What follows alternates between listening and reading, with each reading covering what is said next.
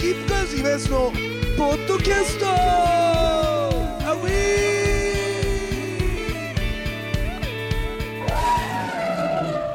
さあというわけでございましてですねスキップカードイベントのポッドキャストでございます。で今日ねあのー俺の方から頼んでエビちゃんとぜひ撮りたいなって思ったのは実はエビちゃんもあれいつだっけ？5月4日ですね。うん、エビちゃん5月4日にお父さん亡くなったんですよね。そうでこれまた変な奇遇なんですけど俺は5月17に親父亡くなったんですよ、だからそうやって考えて親父を亡くしたね、えー男たちっていうことで、まあ、2人しかいないんですけど。関係あんのかな？いやだってこんなことめったないっしょ。まあそうですけどこのタイミングで同じ月で、はいはいはい。だって俺エビちゃんのフェイスブック見てうわーマジかって。で俺またエビちゃんがエビちゃんってまた不思議なとこあって長い付き合いなのにふと連絡が取れなくなる時あるんですよ。で連絡が取れなくなった時にあのーこっちも急いでる時になんで返事来ねえんだよってブツブツブツブツ言ってるとその時期って大概エビちゃんになんかあるんですよね。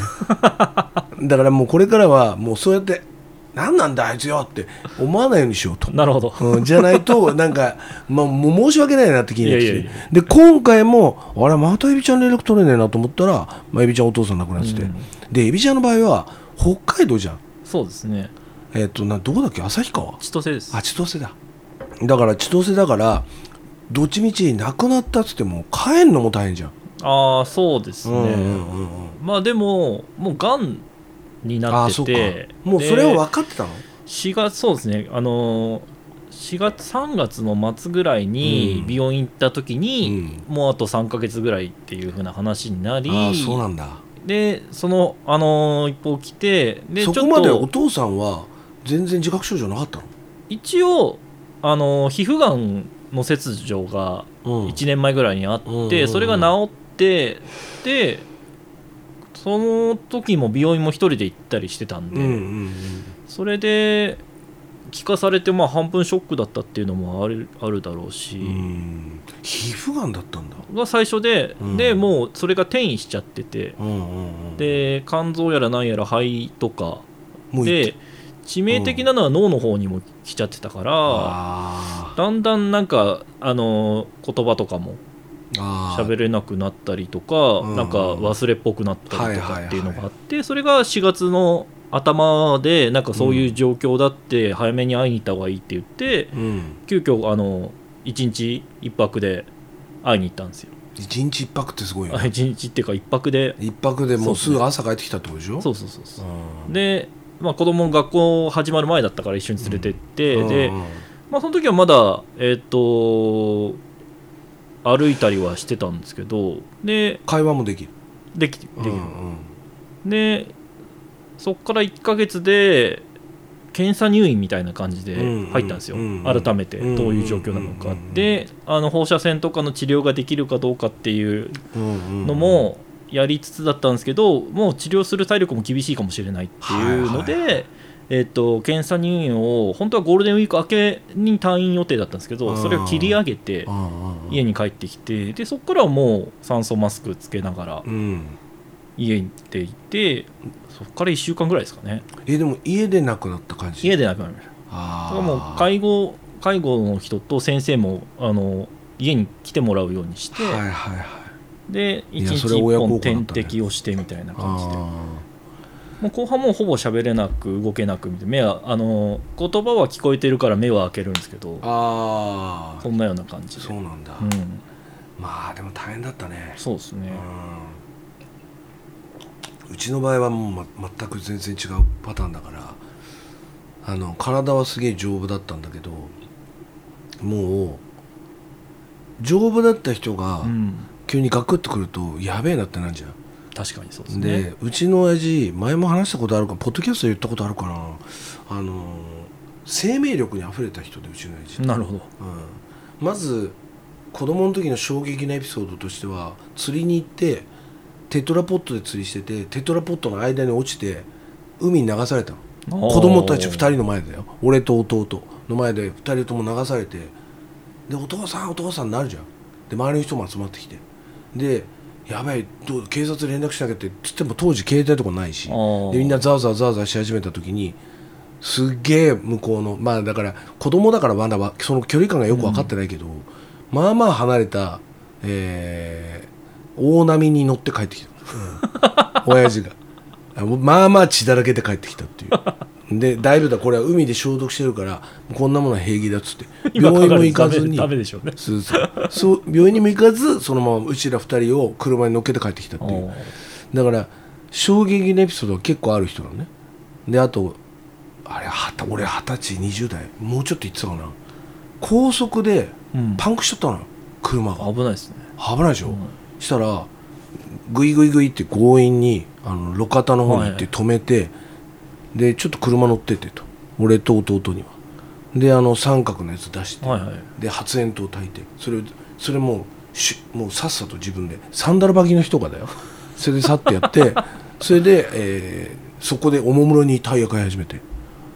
うわーって。で俺たちはちょっともしか何かあったら危ないっつって高速のその真ん中の要するに大丈夫なとこ。要するに路肩に止めるスペースもなかったの。だからその真ん中のところにお前ら二人はいると。でタイヤ交換しちゃうからっつって。で親父がそのルールにのっとってやってそのままでタイヤ交換してでよし帰ろうっつって普通にそのまま行くようななんつうのかな。何なのこの人みたいな。その 動揺してないし。やべえやべえやべえとかテンパったりしないから。なんか不思議な人なんだけどまあそんな親父がまあめっきり正月ぐらいからちょっとおかしいなと。なんか要するになんつうんだろうな。変な汗かいたりとか。なんかもうちょっと元気がないというか。あと歩き方。歩き方あかんのよやっうん。ぱあ年取ったなと思うと。でこれまずいなと。でそれまでにもいろいろとえー年を取れば取るほどどんどんわがままになってよくわかんないこと言い始めてたんだけどそれで、あのー病院に連れてこうということで、まあ、地元の病院とか予約して、うん。それでうちの弟と待ち合わせして駅で落ち合ってそれで家に向かった。ので家向かったらもう亡くなってた。っあら。ていう状態で。で自宅で亡くなってる場合っていうのは変死扱いなんだよね。それ大変ですね。うん。警察にも連絡しなきゃいけないし。でまず救急隊員来た。ああもうダメですってなってじゃあ警察ここから警察の範疇になります。で警察が来てで警察の事情聴取みたいなのが始まってそれが、まあ、ずーっと一日中あって。であと検視とかもあるんですよね。でこれ検視になります。で分かりました。したら俺らは分かってなかったんだけど頭に結構まあこれ縫うレベルだよねってくらいの傷があって。でそれが分からなくて「これは分かります?」っつって「すいません。久しぶりに家に来てるからちょっと分かんないんですよね」と。でうちの弟がちょうどその10日前ぐらいに会ってるらしいんだけど、うん。やっぱりそれも分からない。で見えっ張りでそういうとこが。例えばどっか自分がここけてぶつけたとかっつっても、帽子をかぶって隠すみたいな。家でも帽子かぶるみたいな。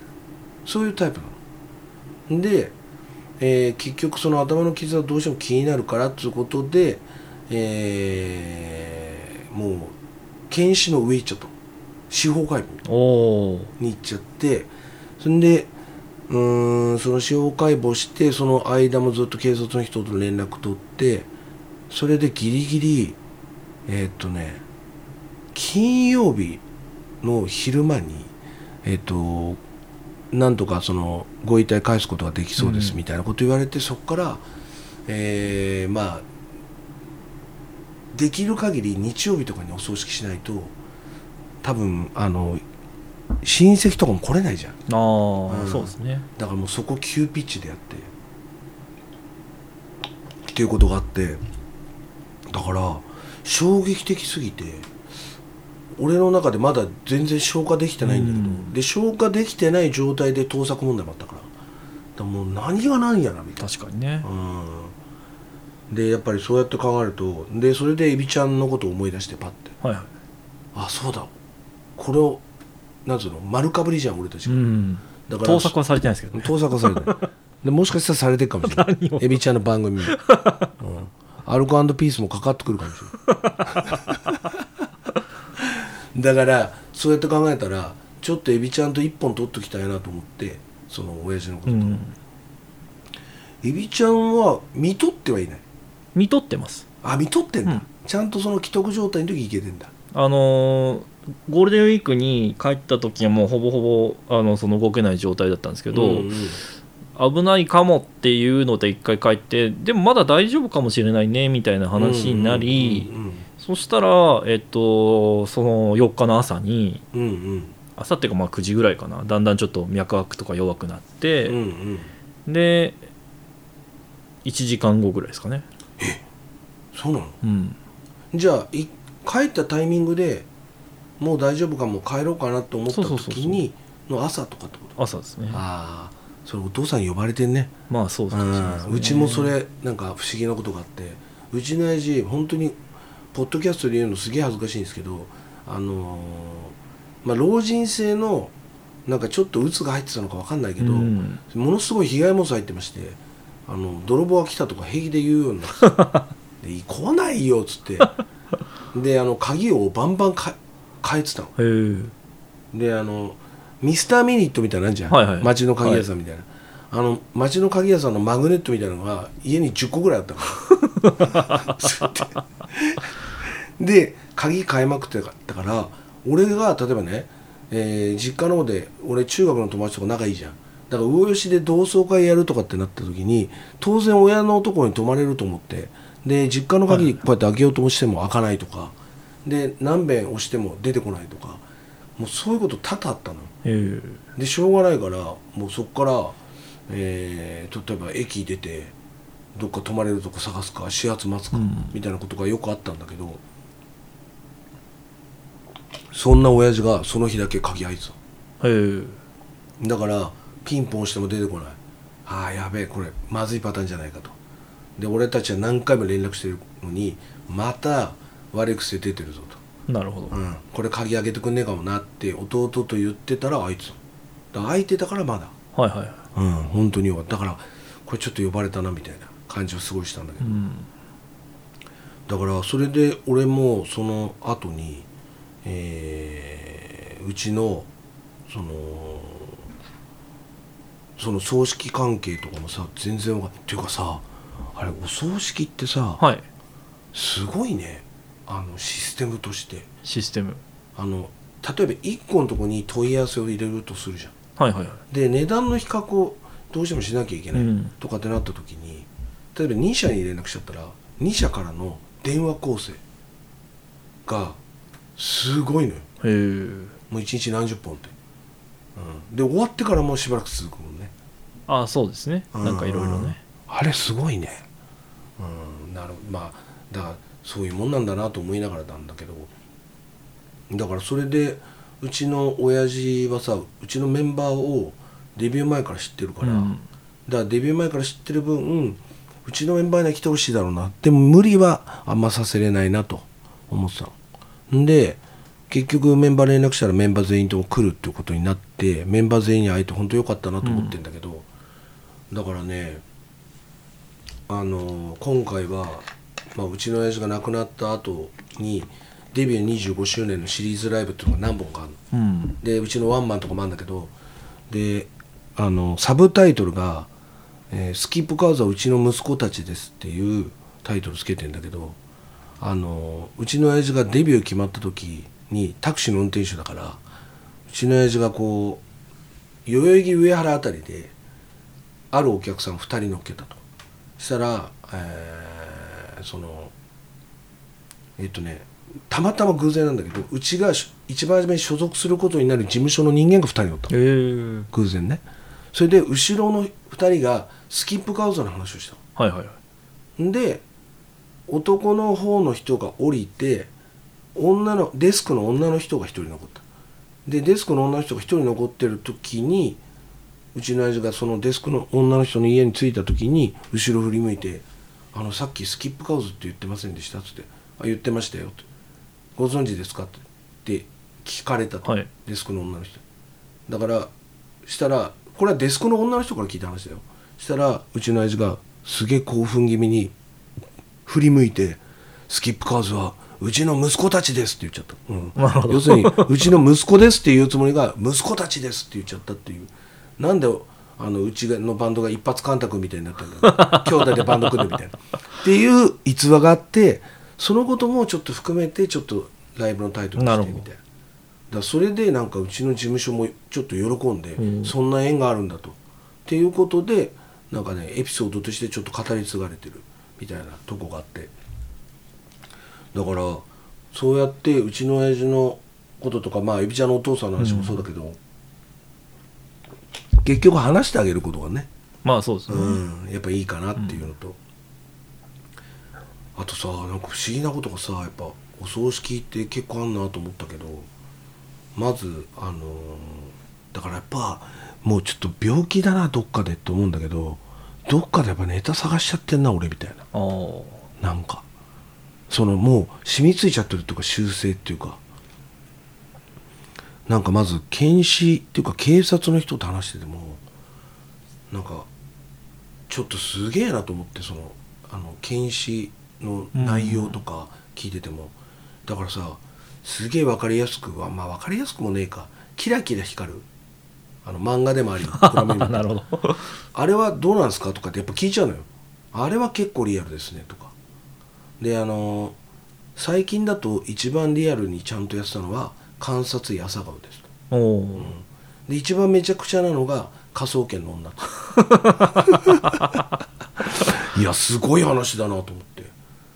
それでああこういうことあんだなと思ったけどこう喋っててあのーどうしてもその警察の人が実家に来て立ち会いをしなきゃいけないという時に俺が行けないという日があってそれが要はラジオの生放送だからなのね、でなんかすいません行けないんですけどみたいな話して「あでもお仕事ですよね聞いてますよ」みたいな感じで警察の人に言われて。で司法解剖もあって事情説明してくれてえーああとはもう葬儀だけ。で最後に警察の人から説明が来るって日に警察の人に言われたんだけどやっぱ声で分かったって。やっぱラジオ聞いたことあるって言われて、ああそうなんすかありがとうございますみたいなことがあったりとか。それとかお葬式になってお坊さんから電話がかかってくるんだね戒名のことで、はいはいでお坊さんと喋っててしたら実は私はあの葬儀の方に行かれないので、うんあの私があの依頼したあの違うお坊さんが行きますと。と言って違うお坊さんが来てくれた。でそのお坊さんとちょっと喋ったの。